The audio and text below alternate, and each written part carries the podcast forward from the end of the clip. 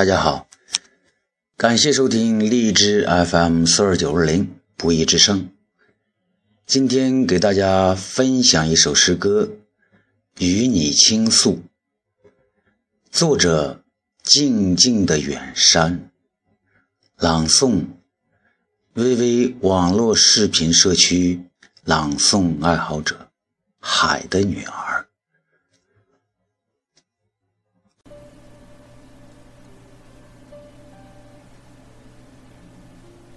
与你倾诉，作者静静的远山。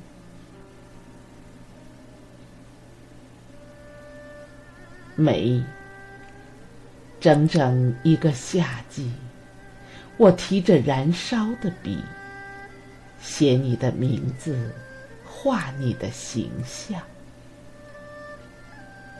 我知道是那样的不合时宜，因为。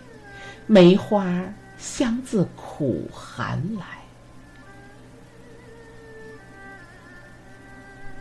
梅，我渴望穿过枫叶点燃的秋季。该凋零的都凋零了，该有的梦都梦过了，在洁白纯净的季节里，埋葬我。